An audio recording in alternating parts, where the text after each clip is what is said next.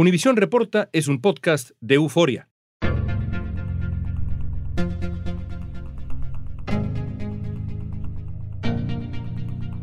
El libro sobre el presidente Andrés Manuel López Obrador está generando mucha polémica. El Rey del Cash es un libro que revela la presunta existencia de una red de financiamiento ilícito en la que participó directamente el hombre que hoy es presidente de México, Andrés Manuel López Obrador. Andrés Manuel López Obrador y su campaña recibían dinero en efectivo para sus operaciones y para que no se pudiera rastrear. La autora asegura que hasta se institucionalizó una cuota obligatoria entre los funcionarios de sus gobiernos para mantener a López Obrador y a su familia mientras buscaba la presidencia. Hoy vamos a platicar con su autora, la periodista Elena Chávez, quien también es diputada constituyente por el Partido de la Revolución Democrática, el PRD. Chávez nos va a explicar qué la motivó a escribir este relato, cómo era el sistema para obtener fondos y qué papel jugó en todo esto López Obrador. Sí, fue su bandera de honestidad, pero te digo, es una narrativa que él creó. El presidente es un hombre que miente y que además es corrupto y que es deshonesto. Hoy es lunes 21 de noviembre, soy León Krause y esto es Univisión Reporta.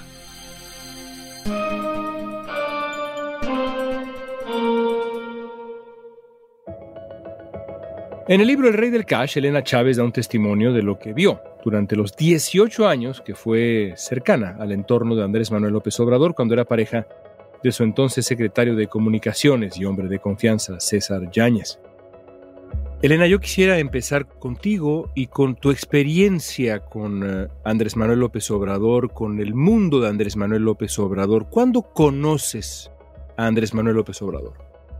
Sí, lo conozco cuando él era líder del PRD, el líder nacional del partido. Yo cubría partidos políticos, tú sabes que yo soy periodista, y bueno, me tocó cubrir a mí el PRD, ahí fue donde lo conocí, 1997 más o menos, 97-98.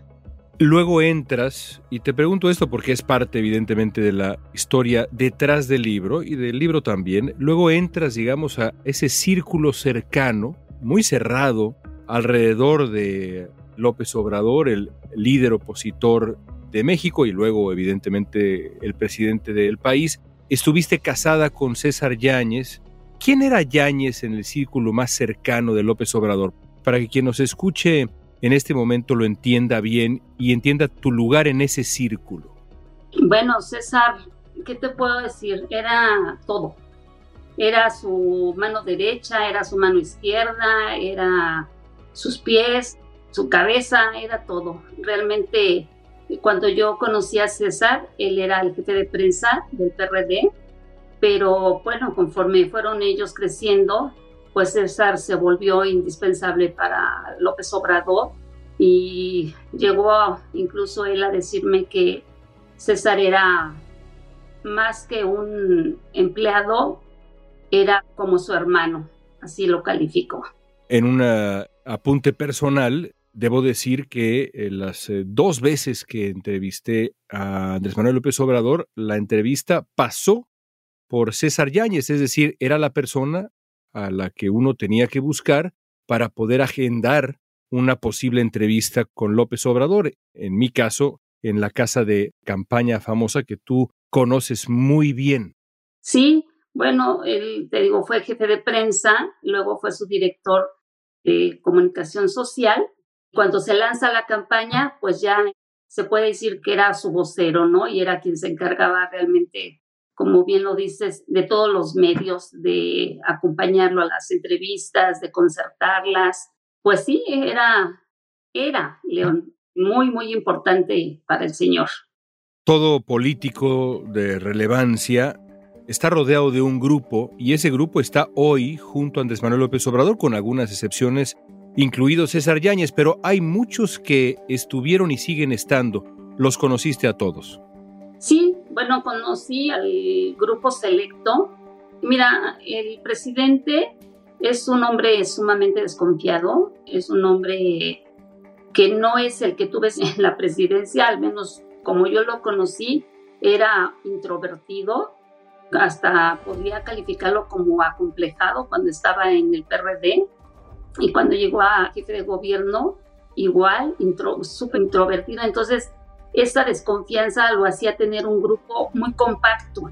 que era el de los tabasqueños, el de Alejandro Esquer, que es sonorense, y César, que era este colimense. Ese era su grupo, incluyendo a Claudia Sheinbaum. Pero te puedo decir que ese era el grupo muy, muy, muy cercano y el que movía todo lo, lo que quería el presidente. Los demás eran pues, sus servidores públicos, pero no tenían esa confianza que les daba a ese grupo del que yo te estoy hablando. ¿Por qué decides publicar este libro ahora, en este momento del gobierno de Andrés Manuel López Obrador? ¿Es algo que viste, que fuiste trabajando, que fuiste registrando, pero decides publicarlo en este momento? ¿Por qué hoy? ¿Por qué ahora? Mira, el presidente es muy poderoso, tiene todo, o sea, realmente no fue fácil para mí tomar esta decisión porque como lo conozco, pues yo sé también que era mucho riesgo para mí, pero no podía quedarme callada porque el Señor está destruyendo al país, León. El Señor prometió muchas cosas, Él generó una expectativa muy fuerte de que iba a ser un presidente que iba a traer justicia, que iba a traer bienestar, desarrollo, y ha sido todo lo contrario. El país está ensangrentado, está lastimado. Nosotros como mexicanos estamos pues ya casi casi pareciendo una dictadura, es intolerante.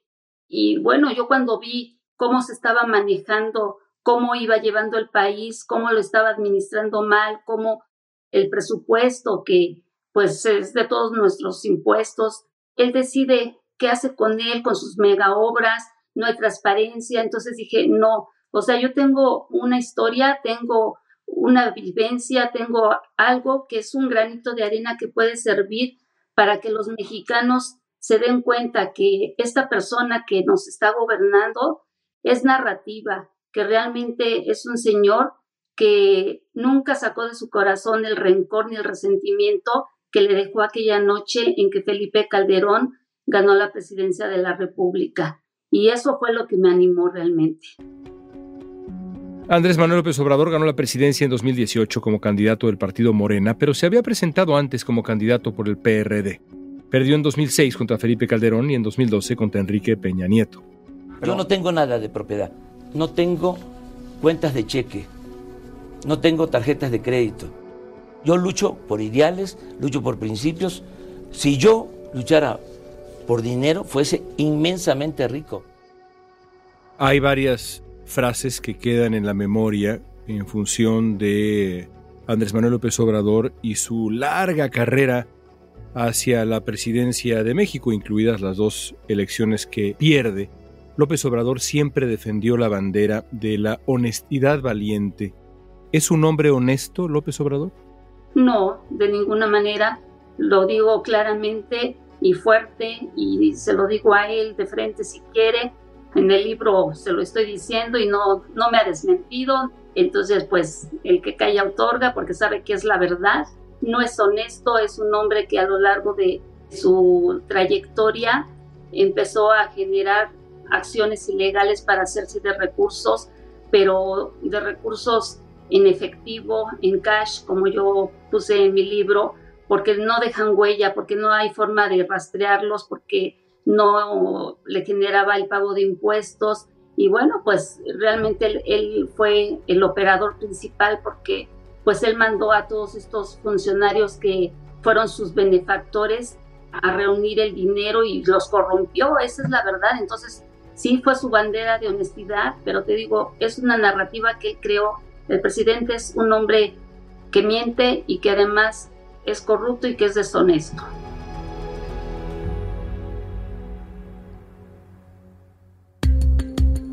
¿Cómo era el supuesto mecanismo del primer mandatario mexicano para obtener fondos en efectivo? Lo sabremos al volver.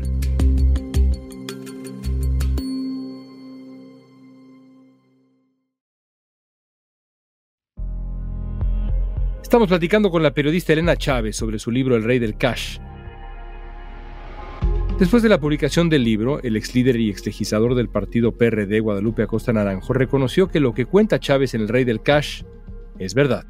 Lo que yo vi es cierto, lo que vio Elena es cierto. Es más, es muy poco para lo que han gastado. En una entrevista con un medio local, Acosta Naranjo también retó al dirigente del partido de gobierno, Mario Delgado, a que diga que no fue operador financiero del presidente y lo haga ante un polígrafo. Periodista asegura que el canciller Marcelo Ebrard, quien fue jefe de gobierno de la capital mexicana entre 2006 y 2012, le envió dinero a Andrés Manuel López Obrador hasta en maletas con Mario Delgado, su secretario de Finanzas. Hay una pregunta, y ha estado esa pregunta en el aire desde hace muchos años, de qué ha vivido Andrés Manuel López Obrador. Lo que tú revelas en el libro es que el mecanismo de financiamiento de las aspiraciones políticas de este hombre ha sido el dinero en efectivo. ¿Cómo? Sí, mira, aparte de que le daban dinero de los partidos que lo apoyaban, porque bueno, pues yo también me acabo de enterar que no solamente era el dinero que entregaba en ese entonces el IFE al PRD, sino también del PT y de Convergencia, que ahora es Movimiento Ciudadano, pues era muchísimo dinero, pero pues parece que el señor es insaciable porque necesitaba más y por eso creó ese esquema de financiamiento en efectivo. Entonces, todo lo que ellos hicieron está repercutiendo negativamente para los mexicanos me dicen, no hay pruebas, no hay pruebas, todo el mundo de ellos. Me preguntan que no se sustentan y como les digo yo, en mi libro no van a encontrar las maletas de dinero. Yo lo que les estoy describiendo es la forma como lo hizo, o sea, cómo empezó a agarrar funcionarios y cómo les empezó a decir cada mes tenían que dar una mensualidad. Ellos le llamaban el lunes de misa porque irónicamente decían que tenían que ir a entregar el diezmo. Esos lunes, pues de cada mes, llegaban ahí con sus maletas tipo deportivas, sus bolsas grandes las mujeres, sobres. Y bueno, pues a mí eso fue lo que me llamó la atención, León, porque yo dije, oye, pues esto ya es raro, ¿no? O sea, que era un hervidero de funcionarios y con un movimiento extraño que no era el normal cuando vas a ver a a un líder. En más información de México, la Fiscalía del país cerró el expediente en el que se investigaba si Pío López Obrador, hermano del presidente, cometió delitos electorales cuando recibió dinero en efectivo. Se acusa a su hermano, Pío López Obrador, y a David León, un exfuncionario de su gobierno, de delitos electorales por recibir dinero en efectivo en sobres y bolsas. Ambos aparecen en video recibiendo billetes y hasta contándolos. Cuando viste los videos de intercambio de dinero que aparecieron con la familia del presidente con su hermano Pío López Obrador, estos videos que todos vimos, y se da este intercambio, esta entrega de un sobre, etcétera, con dinero en efectivo dentro. Eso que todos vimos es lo que tú viste repetidamente. Pues yo creo que fíjate que lo que se está viendo actualmente, yo creo que se confiaron, León, porque en aquellos tiempos eran sumamente cuidadosos, como yo digo en el libro, a Andrés Manuel López Obrador nunca le van a encontrar un video donde él reciba dinero, donde firme un documento, porque para eso tenía sus operadores. El principal, Alejandro Esquer. En la presidencia de México, ¿qué papel ha tenido Esquer? Bueno, sigue siendo el secretario particular. Es un hombre sumamente temido por todos. Es un hombre que tiene la misma escuela del presidente. Le tienen pánico, terror al señor, porque también actúa de la misma manera. Entonces, pues Alejandro era el que recibía el dinero. Yo te puedo asegurar que en aquellos años se cuidaban mucho para hacer estas cosas precisamente para no despertar sospechas, pero como los dejaron pasar, que yo es lo que también me pregunto, ¿cómo es posible que el gobierno federal o los presidentes anteriores, sabiendo que era el candidato más de la izquierda, el único el más fuerte, el opositor que les gritaba y les decía tantas cosas, y lo dejaron pasar sabiendo que según él no tenía los recursos, ¿por qué no revisaron? ¿Por qué no vieron a través de Hacienda cómo era que Andrés Manuel López Obrador se movía? Yo eso no lo entiendo, mira. Y pasan los años, vemos a sus hermanos y entonces pues se reunió de gente como él, que sinceramente pues yo te doy dinero, pero pues ya viste, ya los grabaron, porque si me fallas, pues ya sacó el video. Y eso fue lo que pasó ahora, que pues se están traicionando entre ellos mismos, León. ¿Tú creíste alguna vez en aquellos primeros años en donde estuviste tan de cerca, conviviste con Andrés Manuel López Obrador y su círculo más cercano, viste crecer el movimiento? Alguna vez yo le pregunté a López Obrador cómo debía yo explicarle a mi hijo, que en aquel tiempo tenía cuatro años, quién había sido López Obrador y él me dijo, la verdad emocionado, me dijo, dígale que he sido un luchador social. Eso es lo que tuviste crecer y formarse. Eres testigo de primera mano de eso. ¿Tú creíste en López Obrador en algún momento? Por supuesto que sí. Sí, sí, yo le di mi voto en 2006, como muchos y muchas personas que estuvimos cerca de él, que ahora ya no están por diversos motivos, creímos que era el hombre que México necesitaba. Él es muy bueno en cuestión de, su labia, aprendió a, convencer a través de una narrativa que te que realmente es engañosa. Yo en esos momentos siempre le dije a César, que era mi pareja, lo que estaba mal, se lo repetí muchas veces como lo escribo en el libro y alguna vez también pensé en aquellos tiempos decir, oye, bueno, pues el señor está haciendo esto, denunciarlo, pero fíjate que platiqué yo con un funcionario de alto nivel, muy cercano a él, y le dije que pues yo tenía la intención de escribir y si no denunciar, por lo menos escribir lo que estaba pasando y me dijo, no lo hagas, Elena, porque te matan. Y le dije, ¿en serio? Le dije, ¿en serio? Me dijo, sí, sí te matan. Entonces, pues Imagínate, era el candidato, el único, como te decía, poderoso. ¿Quién me iba a creer? Entonces, lo único que yo hice fue decirle a César, César, lo que están haciendo está mal, van a pagar las consecuencias de sus acciones, pero desgraciadamente, León, todas las personas que toca el presidente, que están cerca a él, se mimetizan y se vuelven como él y se corrompen. Y desgraciadamente eso le pasó a César. En 2018, César Yáñez contrajo matrimonio con una diputada federal del partido de gobierno. La lujosa ceremonia causó mucha polémica porque contrastaba con el discurso de austeridad que mantenía López Obrador en el principio mismo de su gobierno. Este año, Yáñez fue nombrado subsecretario de Desarrollo Democrático, Participación Social y Asuntos Religiosos de la Secretaría de Gobernación. ¿Tú crees, no puedes hablar por él, pero dado que lo mencionas, te lo pregunto, ¿Tú crees que después de estos años, de lo que ha pasado, César Yáñez también se ha, digamos, decepcionado de la figura de López Obrador o no? Por supuesto que sí. Yo te lo puedo asegurar. Y mira, te estoy diciendo cosas que no le he platicado a nadie, León. Pero aun cuando yo, después de 2016, principios de 2016, que fue cuando nos separamos, me convertí en observadora externa ya pero pues teníamos los mismos amigos en común y me seguían contando cosas, ¿no? Entonces me decían, oye, pues la situación con César está así, está a punto de renunciar, eh, el maltrato que sufre es extremo y todo lo que él hizo. Fueron tanto que te voy a decir que en 2020, cuando César estaba pasando por una crisis terrible, que iba a renunciar, yo le hablé por teléfono y le dije, no cometas más errores. Fue la única llamada que le hice después de que nos separamos y le dije, no cometas errores, le dije, porque si tú le renuncias al presidente, nadie te va a dar trabajo, porque él decía que se iba a ir a la iniciativa privada. Y le dije, si te vas a la iniciativa privada, pues te va a tachar de enemigo. Y fue la única llamada que hicimos. Posteriormente amigos en común me pidieron que ayudara yo a César. Le dije, ¿cómo lo ayudo? Y lo que hice yo fue hacer una columna política que yo escribía para un periódico. Reflexiones políticas se llamaba mi columna.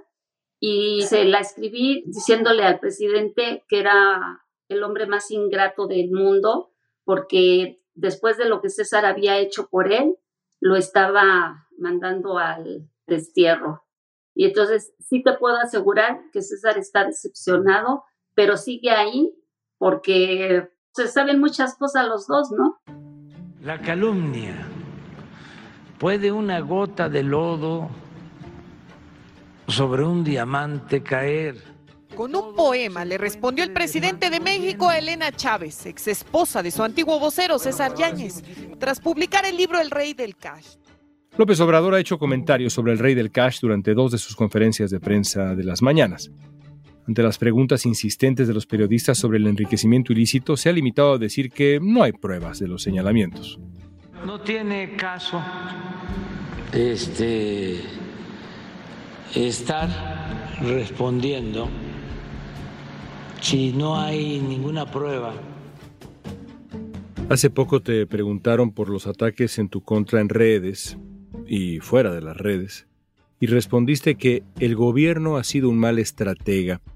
¿Eso quiere decir que tú crees que parte al menos del ataque en tu contra es, a su vez, parte de una estrategia que viene del gobierno? ¿Responsabilizas al gobierno de al menos una parte de los ataques en tu contra?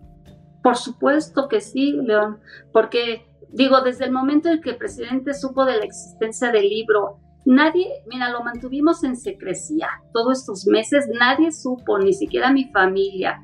Y cuando Amazon lo da a conocer y se adelanta a todos, bueno, esa noche fue la locura. Al otro día el presidente, sin conocer el contenido, dice que es un libro sentimental. Y bueno, pues este empieza su palabra que todos conocemos.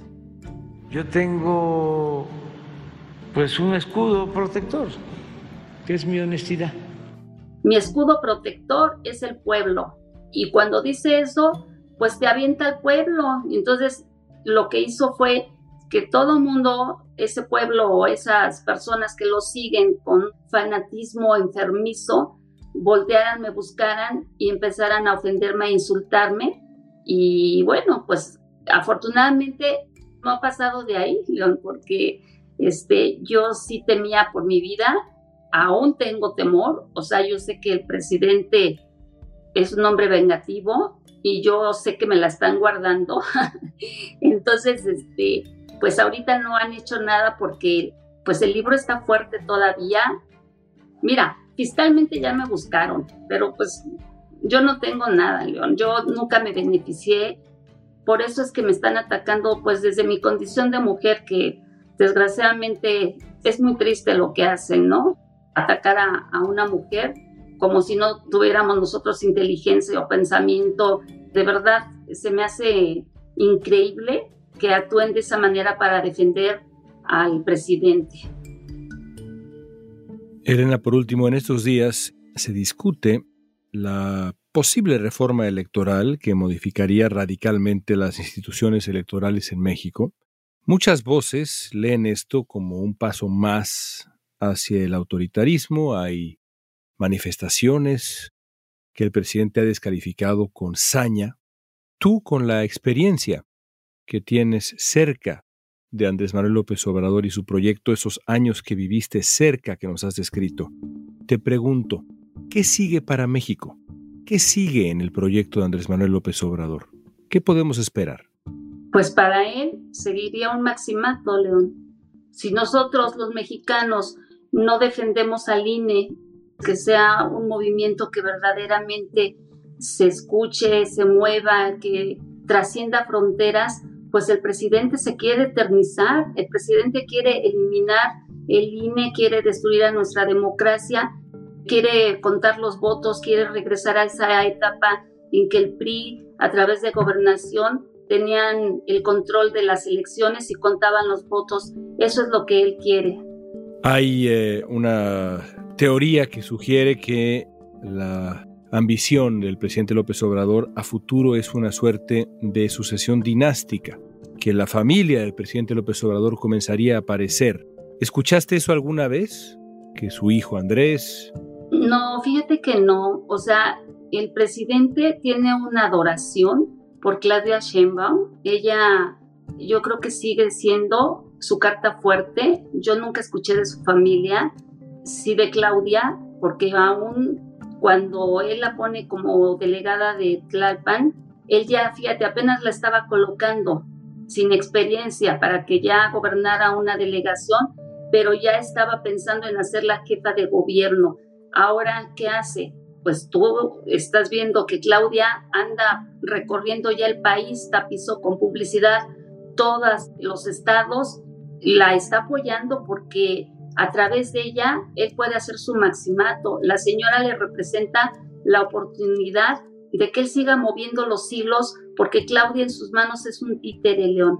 Entonces yo no creo que ni su esposa ni su hijo Andrés, que es el político que le llaman, el que está más cerca, vaya por ahí. Yo creo que ahorita lo que él está intentando es que quede Claudia para que pueda seguir moviendo esos hilos para 2030, bueno, quién sabe, ¿no? Pero por lo pronto para el 2024 sí te puedo asegurar que es Claudia Sheinbaum. Elena, gracias por tu tiempo, gracias por esta conversación. Te agradezco muchísimo.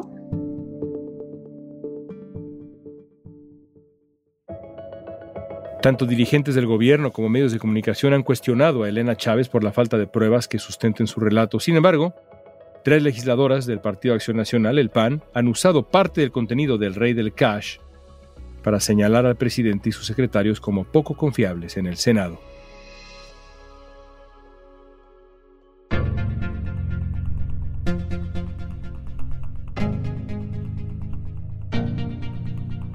Esta pregunta es para ti. ¿Qué opinas de lo que dice Elena Chávez sobre Andrés Manuel López Obrador y su sistema de financiamiento aparente?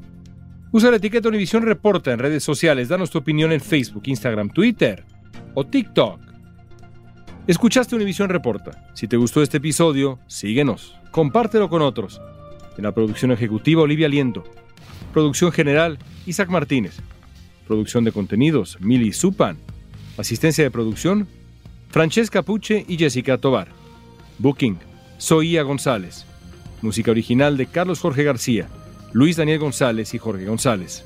Soy León Krause. Gracias por escuchar Univisión Reporta.